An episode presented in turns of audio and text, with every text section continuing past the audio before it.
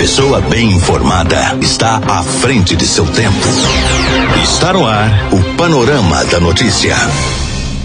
Olá, bom dia. A partir de agora vamos atualizar as notícias de Rio Paranaíba e também da região.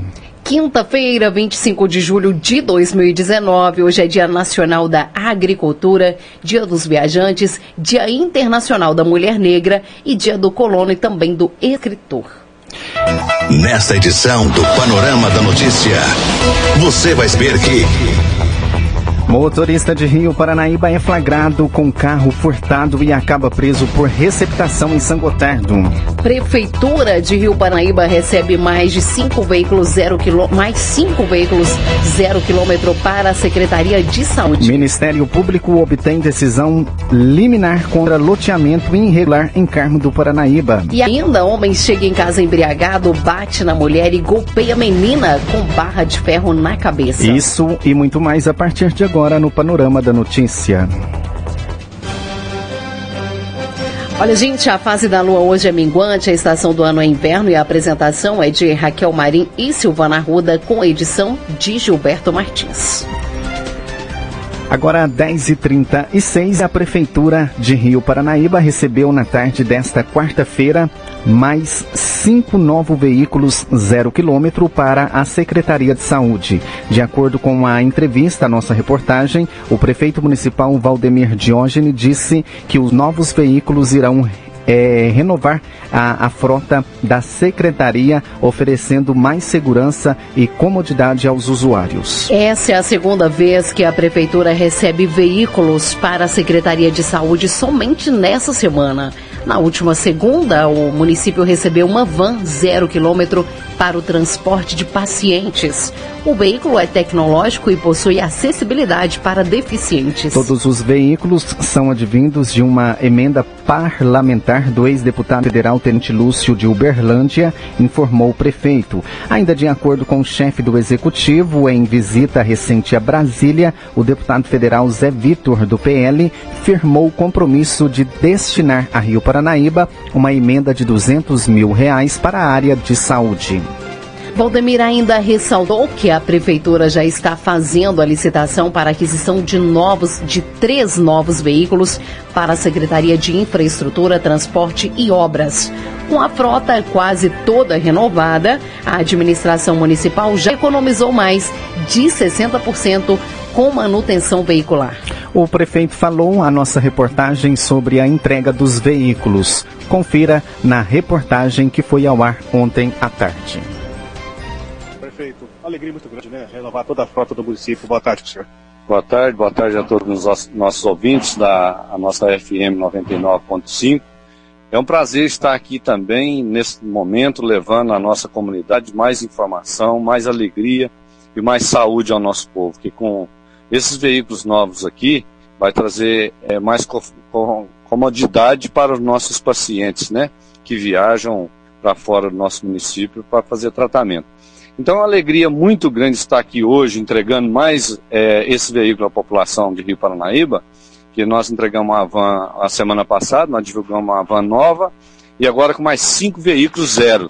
E isso para substituir os veículos usados que nós tínhamos na saúde, e que agora, com esses veículos e mais três é, picapinha estrada que nós vamos comprar, não vai ficar nenhum carro velho aqui na, na, no pátio da prefeitura, ou seja, no município.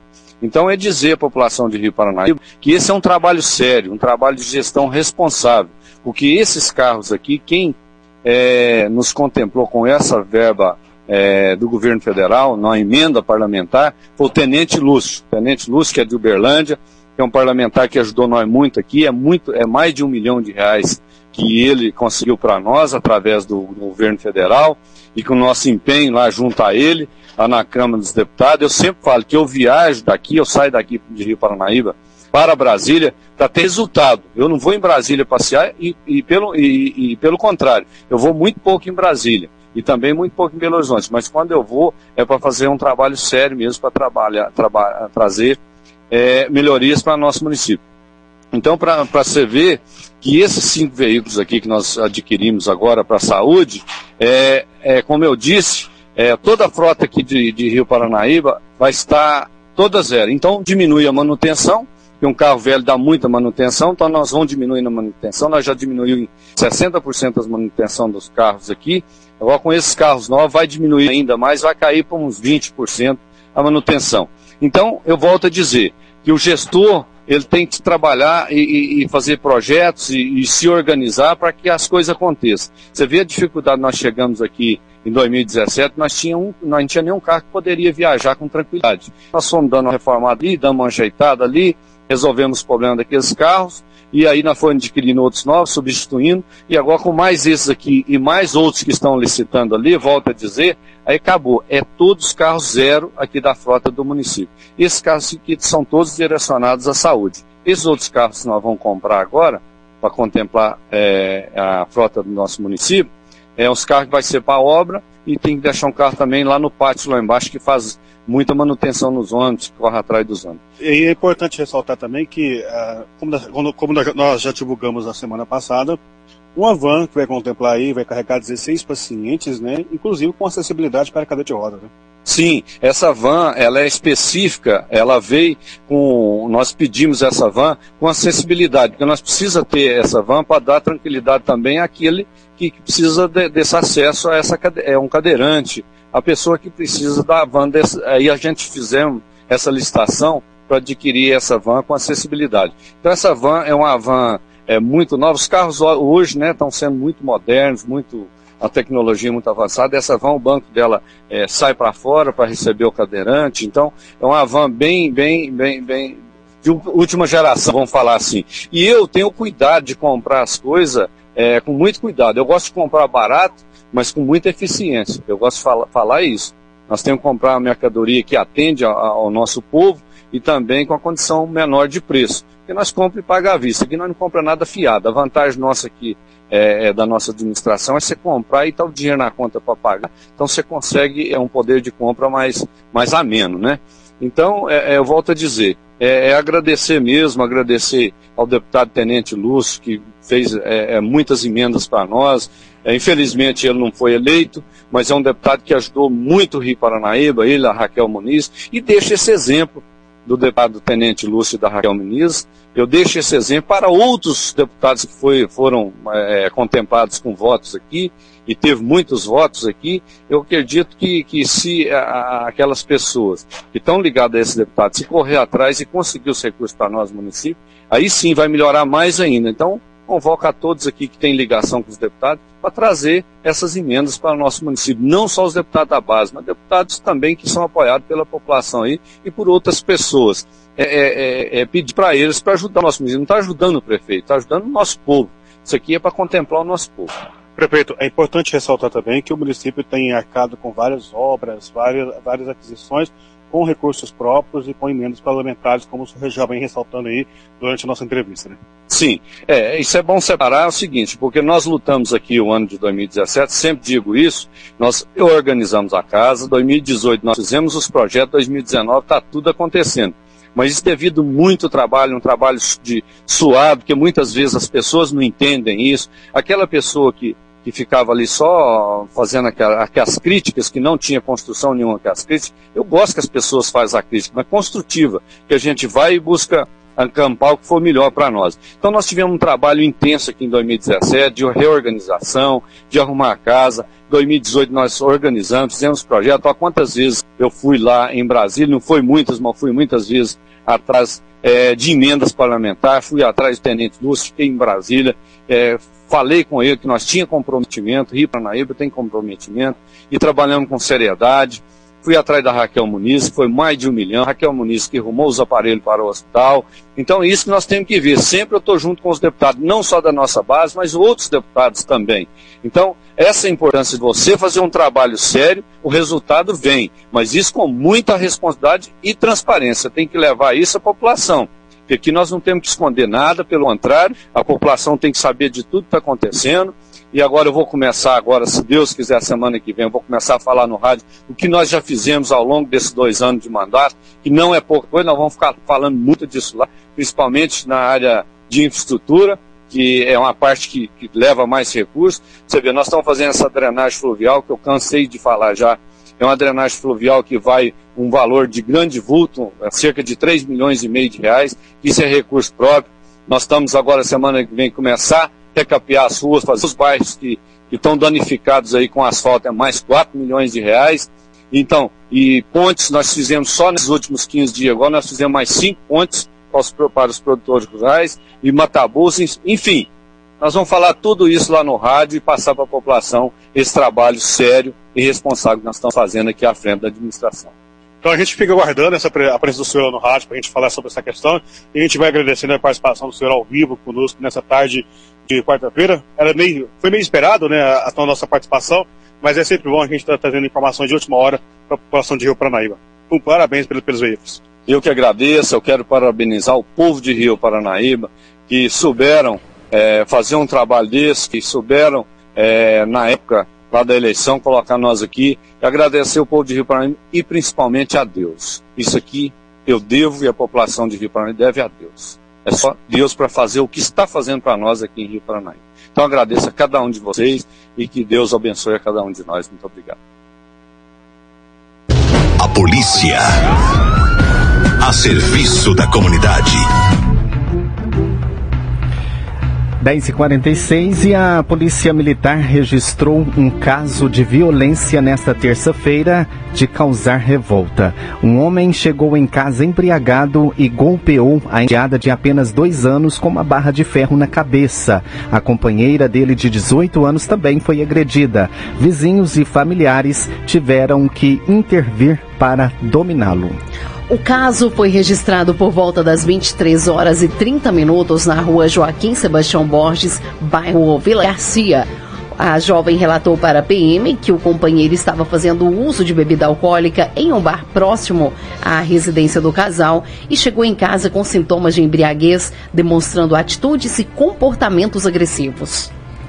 Em certo momento, ele se apossou de uma barra de ferro e desferiu um golpe na cabeça da enteada de apenas dois anos. Vizinhos e familiares ouviram os gritos e foram até o imóvel para conter o agressor. O SAMU e a Polícia Militar foram acionados para socorrer as vítimas e registrar a ocorrência. A jovem sofreu uma pequena lesão no braço direito e a menina sangrava bastante no couro cabeludo. O SAMU socorreu as duas até o hospital regional para receberem atendimento médico. A criança também apresentava um galo na testa. Ele foi encaminhado até a UPA para receber atendimento médico. Os policiais tentaram encontrar barra de ferro usada para agredir a criança, mas não conseguiram localizá-la. O homem vai responder pelo crime de lesão corporal com base na Lei Maria da Penha o que agrava sua situação. A violência causou indignação.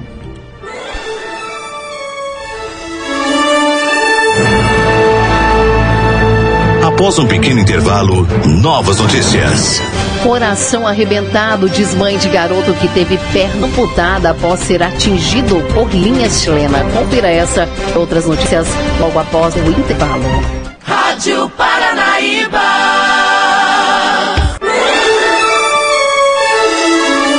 Retomamos para que você saiba o que está sendo notícia hoje.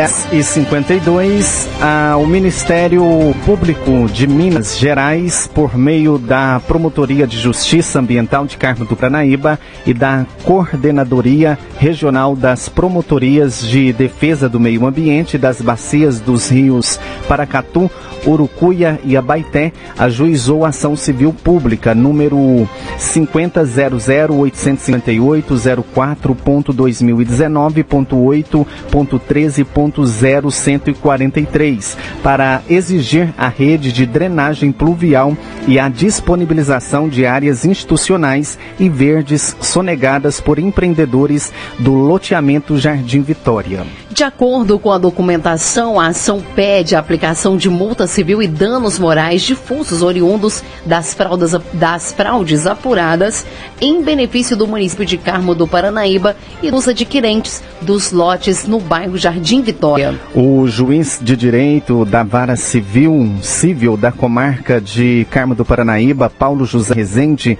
acolheu os pedidos liminares do Ministério Público para que seja apresentado projeto corretivo para o sistema de drenagem pluvial. É, igualmente determinou a proibição de venda de lotes no local enquanto não for resolvida a situação judicializada, sobre pena de multa de 50 mil para cada novo, novo lote comercializado após a devida intimação. Segundo a ACP, a responsabilidade pela lesão aos interesses urbanísticos da, de forma solidária é da Rio Brilhante Empreendimentos Imobiliários Limitada. O Ministério Público de Minas Gerais apurou que as irregularidades nas obras de engenharia civil e sanitária têm causado prejuízos aos micro, microsistemas hídricos e afluentes do Rio Paranaíba, sem descartar as reclamações de vários cidadãos sobre o processo erosivo instalado. Igualmente, conforme a ação, a subtração de áreas que deveriam ser vertidas aos interesses comunitários e públicos causam prejuízos ao bem-estar dos residentes e aquecimento ilícito de agentes particulares citados na ação. Para os promotores de justiça Bernardo Geia, Carolina Frari e Ataíde Pérez, é importante a correção judicializada dos aspectos sensíveis de loteamentos, ainda que aprovados pelo município para a restauração plena das objetividades do urbanismo e da própria isonomia entre os diversos empreendimentos de loteamento no Alto Paranaíba. Ainda, segundo os promotores de justiça, outro aspecto relevante é a proteção dos cursos de águas públicos, que vem é, padecendo com, a, com as vassourosas instaladas é, e mapeadas. Portanto, por tantas, né, é um disparate aí no próprio município bolir as regras da União e do Estado para o tema, posta a, ausência de regras locais próprias, menosprezando os lídimos interesses coletivos da população de Carmo do Paranaíba. O valor da causa é de 10 milhões de reais. 10h55 e o Ministério Público pretende concluir em até três meses a investigação do rompimento de barragem em Brumadinho. A reportagem é de Eustáquio Ramos. O Ministério Público de Minas acredita que em dois ou três meses poderá concluir as investigações e oferecer à Justiça denúncia contra os responsáveis pelo rompimento da barragem da Vale em Brumadinho. A previsão foi dada há pouco pelo chefe do Ministério Público, Procurador-Geral de Justiça do Estado, Antônio Sérgio Toné, e pela promotora Andressa Lanchotti, coordenadora da Força Tarefa, que investiga a tragédia, que completa amanhã seis meses. A promotora alerta que outras estruturas em Minas ainda correm risco de desabar. Hoje, Minas Gerais é, convive com outras 35 estruturas, salvo engano, é, sem condição de estabilidade garantida. Há quatro estruturas em nível 3 de emergência que, de acordo com a portaria 70.389 de 2017 do DNPM, significa em ruptura ou na iminência de ruptura. Repórter Eustáquio Ramos. Coração arrebentado, diz mãe de garoto que teve perna amputada após ser atingido por linha chilena o governo do estado conseguiu. A equipe médica que está cuidando do adolescente Gabriel Lucas Alves do Nascimento, de 15 anos, divulgou agora há pouco, durante uma coletiva no Hospital Regional de Betim, detalhes dos procedimentos que estão sendo adotados para que em breve Gabriel possa voltar a ter uma vida normal. Conforme Tatiaia informando, Gabriel teve a perna esquerda amputada após sofrer uma grave lesão provocada por uma linha chilena que estava jogada no chão, agarrou no pneu de um veículo que passava pela rua e a linha chilena acabou atingindo Gabriel, que estava no passeio aguardando para atravessar a rua. Vamos ouvir então o cirurgião vascular Dr. Fernando de Assis. A gente ficou muito chateado, ficou muito emocionado. É, realmente é difícil, a gente, por mais que a gente esteja 20, 30 anos dando essas notícias, realmente cada caso é um caso diferente. E o caso do Gabriel é um caso peculiar apaixonado com futebol. A primeira coisa que ele falou, ele chorou, falou, mas eu nunca mais vou poder jogar bola. Realmente a gente fica muito, a gente que é pai, a gente, né, a gente fica sensibilizado. E me surpreendeu que logo em seguida, a gente né, já está acostumado, infelizmente, a estar tá no, no, dia a dia. Eu falei, não, Gabriel, eu falei com ele, olha, essa perna sua, ela não vai, você não vai jogar bola com ela. Eu só te garanto que com ela você não vai jogar bola. Mas, com a prótese, eu tenho certeza que você vai jogar e que você vai chamar para assistir seu jogo. E já, já riu, já brincou, o pai chegou e a mãe também. Ele falou, ó pai, é, eu, eu, resolvi, eu, primeiro ele chorou, mas eu, vou, eu quero mesmo, eu, eu, eu vou jogar no Paralímpico, eu vou jogar com a minha perna. Ainda brinquei com você, você vai me chamar assistir. Falou, te chamar assim, e já relaxou, já ficou tranquilo, ele ainda perguntou, que, horas, que dia que vai ser? Eu falei, vai ser agora. Falei, então vamos embora que eu quero ver esse rápido. Que dia que eu vou embora? Já querendo ir embora. Eu acho que se correr tudo bem, daqui uns quatro dias, se Deus quiser, você vai estar em casa também. Fala pra gente, né, a situação em que o Gabriel chegou aqui no hospital e como foi a cirurgia e como ele está agora, assim, a saúde dele. Ele chegou em risco, a gente fala em risco iminente de morte. Porque ele chegou com choque hemorrágico, significa o seguinte, que ele teve um sangramento, eu não sei quanto vocês quantificaram, Vitor, mas ele teve um sangramento de grande monta, se ele se não fosse atendido a tempo, ele morreria por falta de sangue na circulação. Então ele foi prontamente levado ao bloco cirúrgico para a primeira coisa que a gente pensa, nesse tipo de paciente, a gente tem que cortar o processo, a gente tem que parar de sangrar. Se não parar de sangrar, ele morre. Depois que passa a sangrar, a gente tem as técnicas que a gente usa, a gente vai estudar e ver o que a gente pode fazer. E dentro disso foram identificadas as lesões principais, trataram as lesões e encaminhamos para o CTI para ele poder ter estabilizado. Aí a gente tem que ver como que vai ser a evolução. Em cima disso, a gente tomou a decisão. E pela cabeça dele que eu senti, eu acho que ele vai estar tá andando. Eu não sei mesmo com a reabilitação, mas eu acho que daqui a alguns meses estará andando. E daqui um ano ou dois ele vai estar tá jogando o futebolzinho dele com, se Deus quiser, com a turma lá. Só na semana passada, o Hospital Regional de Betim atendeu dois casos graves provocados por linha chilena, além de Gabriel Lucas Alves, do Nascimento, de 15 anos, que teve a perna esquerda amputada hoje. A equipe médica cuidou de outro paciente que teve o pescoço cortado. No caso do Gabriel, conforme a Polícia Civil, foi instaurado inquérito para investigar o caso e os policiais fazem levantamentos para localizar o motorista do ônibus que passou no local do acidente no momento e também quem deixou a a linha jogada no chão. Conforme a Itatiaia informando, Gabriel voltava do treino de futebol quando foi atingido na perna. Ele estava no passeio aguardando para atravessar a rua quando passou um veículo, um ônibus. A linha que estava no chão agarrou no pneu sendo levada e ao passar por Gabriel cortou a perna dele. O diretor técnico do Hospital Regional de Betim, Dr. Victor Iqueda, em coletiva agora à tarde com a imprensa, afirmou que são recorrentes casos como o do Gabriel. Vamos ouvi-lo. É uma situação recorrente, né? Todo ano a gente tem um, algum número de, de, eventos desse tipo. Esse, esse mês de julho a gente terminou com três casos, esse foi o terceiro caso, né? É absurda a situação porque, primeiro, a gente não, isso não acontece em lugar nenhum do mundo e, segundo, que não tem, não tem menor sentido, né? Não, não existe uma, um motivo das pessoas usarem esse tipo de, de material, né? O cerol, a linha chilena ou qualquer outra coisa similar, e causam lesões graves. O Gabriel perdeu uma perna, a gente teve um paciente que quase morreu, a gente já tem algumas outras pessoas que literalmente morreram com isso, né? E eu acho que é uma situação que a gente tem que abordar, porque não faz sentido a gente perder vidas ou passar por esse tipo de situação por uma coisa tão sem sentido. Logo após a cirurgia do Gabriel, familiares é, do adolescente conversaram com a imprensa. Vamos ouvir a Regina Alves Rosa Nascimento, mãe do Gabriel. Primeiro momento, assim, né, não é fácil, né, mas os, eu agradeço muito essa, a equipe do hospital aí que foram muito precisos com a gente, nos preparando, né, desde, assim, o primeiro momento, quando ele chegou, a gente já foi, assim, orientado nessa possibilidade, né, que eles estavam tentando fazer o máximo possível para manter o membro do Gabriel intacto, mas eles preocuparam primeiro em poupar a vida dele.